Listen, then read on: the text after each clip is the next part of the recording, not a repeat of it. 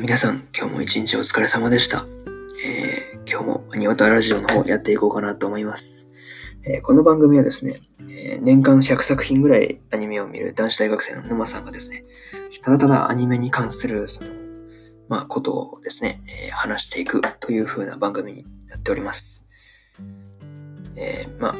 軽く、まあ、気長に聞いていただければなというふうに思います。それでは本編の方早速移っていこうと思います。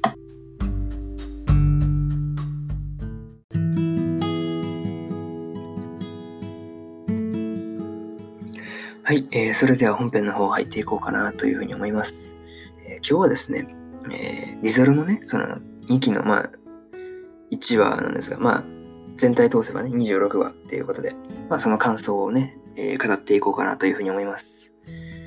まあ、どうぞ、まあ、気軽に聞き流していただければなというふうに思います。はい。で、あらすじですね。幾多の死を繰り返しながら、ついに白芸の討伐を成功に導き、暗躍する魔女教滞在式を怠惰担当、ペテルギウス・ロマネ・コンティを打ち破ったスバル。辛い決別を乗り越え、ようやく最愛の少女、エミリアとの再会を果たしたものの、のもつかの間。スバルはこの世界からレムの存在が消え去ってしまっていることを知る。死のループの中で白芸に襲われた時に起きた存在の消失。白芸を倒した今、起こり得るはずのない事態がスバルたちを襲う。はい。えー、これはね、うん、毎度お決まりのことですが、アニメ公式サイトより引用したものです。はい。ここからは、はい、もう予定通り、もうテンプレ通りに、えー、見どころを語っていこうというふうに思います。えー、ね、一つ目は二人滞在司教が出てきたよっていうところで、早速ね、その、冒頭、まあ、うん、A パートです。A パートで出てきたわけですが、魔女教のね、滞在式を二人出てきやがったと。暴食担当のライバテンカイトスと、言いにくいな。強欲担当のレグルス・コルニアスというね、二人出てきたんですが、序盤からね、その、展開が目まぐるしいですよね。そのクルシさんがね、腕切り飛ばされてしまったりだとか、レムもね、その、暴食担当のそのライとね、以後ライですね、もう。下のそのバテンカイトスって言いにくいんで、もうライでいきます、ライ。ライトのそのね、激戦の末に倒されてしまって、ね、あの、ごちそうさまでしたっていうのね、序盤からなんちゅう展開やねんって話でね、なかなかびっくりしたんですが。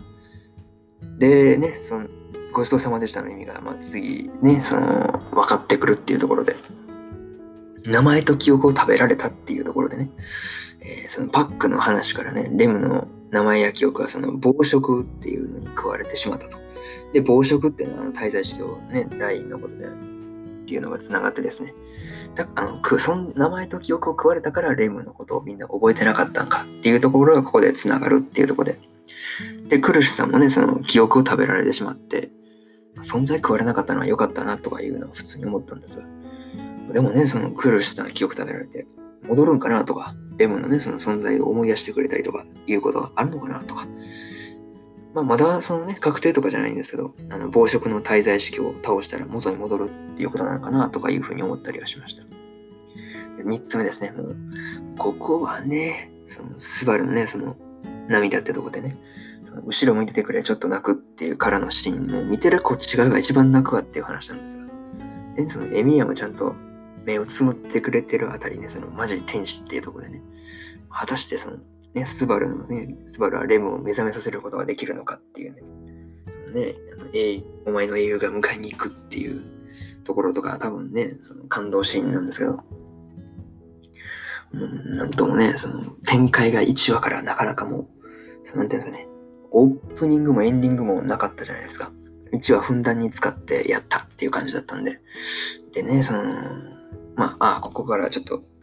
なんですかね、全体を通しての感想的なあれになるんで、はい。でね、えー、あの、開幕からその、なんていうんですかね、うわ、マジかっていうような展開連発であったじゃないですか。で、次回の展開どうなんのみたいな感じで、もう、目が離せない一話でしたね。はい。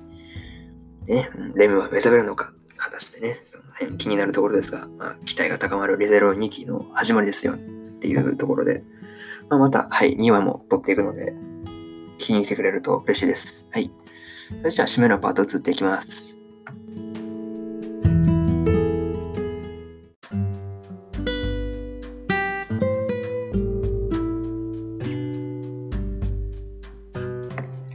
はい、えー、それでは、うん、締めのパートに入ろうと思います。